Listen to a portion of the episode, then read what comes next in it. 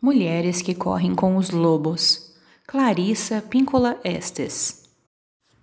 Continuação, capítulo 6.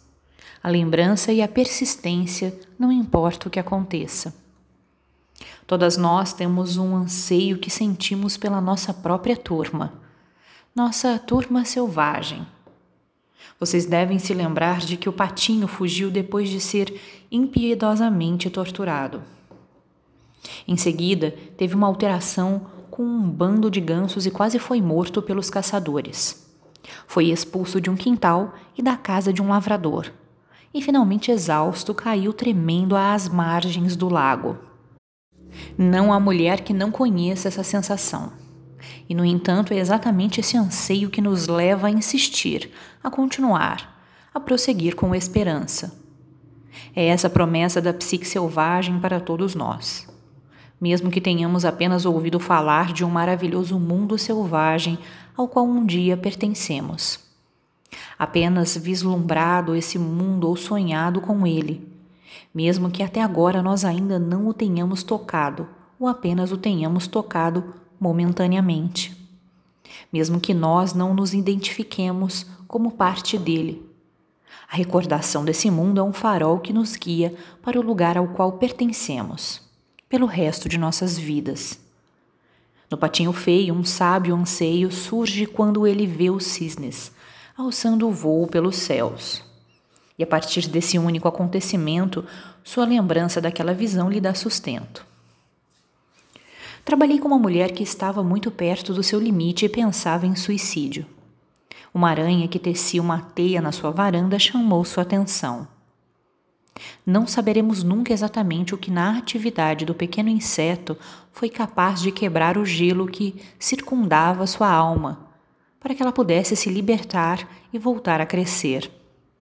No entanto, estou convencida, tanto como psicanalista quanto como cantadora, que muitas vezes são as coisas da natureza que têm maior capacidade de cura, especialmente aquelas muito simples. Os remédios da natureza são poderosos e diretos. Uma joaninha na casca verde de um melão, um tordo com um pedaço de barbante, uma planta do mato em flor, uma estrela cadente, até mesmo um arco-íris num caco de vidro na rua. Qualquer um deles pode ser um remédio adequado. A persistência é estranha. Ela exige uma energia tremenda e pode se abastecer por um mês com cinco minutos de contemplação de águas calmas. É interessante salientar que entre os lobos não importa o quanto esteja doente, não importa o quanto esteja coada, o quanto esteja só ou enfraquecida. A loba persiste. Ela corre mesmo com a perna quebrada. Ela se aproxima dos outros à procura da proteção da matilha. Ela se esforça ao máximo para superar, na espera, na astúcia, na velocidade ou na duração da vida, aquilo que a esteja atormentando. Ela dedicará todas as suas forças a respirar bem. Ela se arrastará, se necessário, igual ao patinho, de um lugar para o outro até encontrar o lugar certo, um lugar benéfico em que possa se recuperar.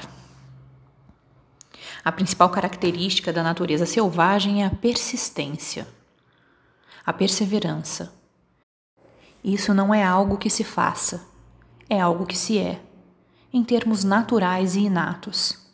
Quando não temos condições de vicejar, seguimos adiante até podermos voltar a vicejar.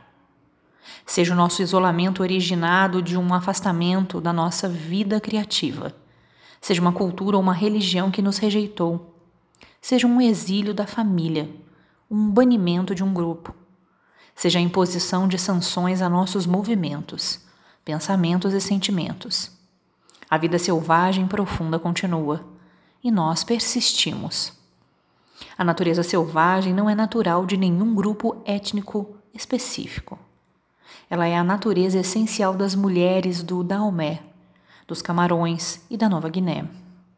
Ela está nas mulheres da Letônia, dos Países Baixos, de Serra Leoa. Ela está no cerne das mulheres da Guatemala, do Haiti, da Polinésia.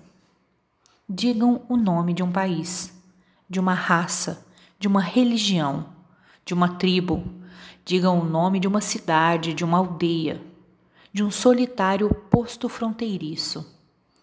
Todas as mulheres têm isso em comum.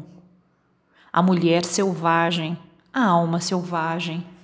Todas elas continuam a tatear em busca do selvagem e a segui-lo. Por isso, se precisarem, as mulheres pintarão céus azuis nas paredes da prisão. Se a meada se queimou, elas fiarão mais. Se a colheita estiver destruída, elas farão outra semeadura imediatamente. As mulheres desenharão portas onde não houver nenhuma. E elas as abrirão e passarão por essas portas para novos caminhos e novas vidas.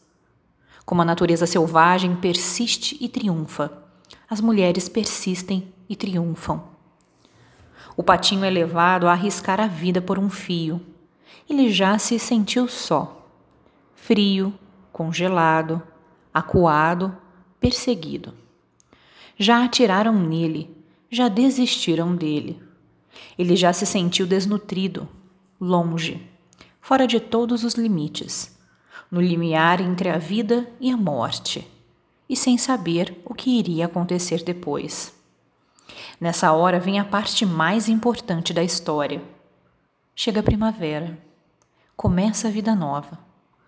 Uma reviravolta, uma nova oportunidade de tentar. O mais importante é esperar, aguentar esperando pela nossa vida criativa, pela nossa solidão pelo nosso tempo de ser e de fazer, pela nossa própria vida. Esperemos, pois a promessa da natureza selvagem é a seguinte: depois do inverno sempre vem a primavera.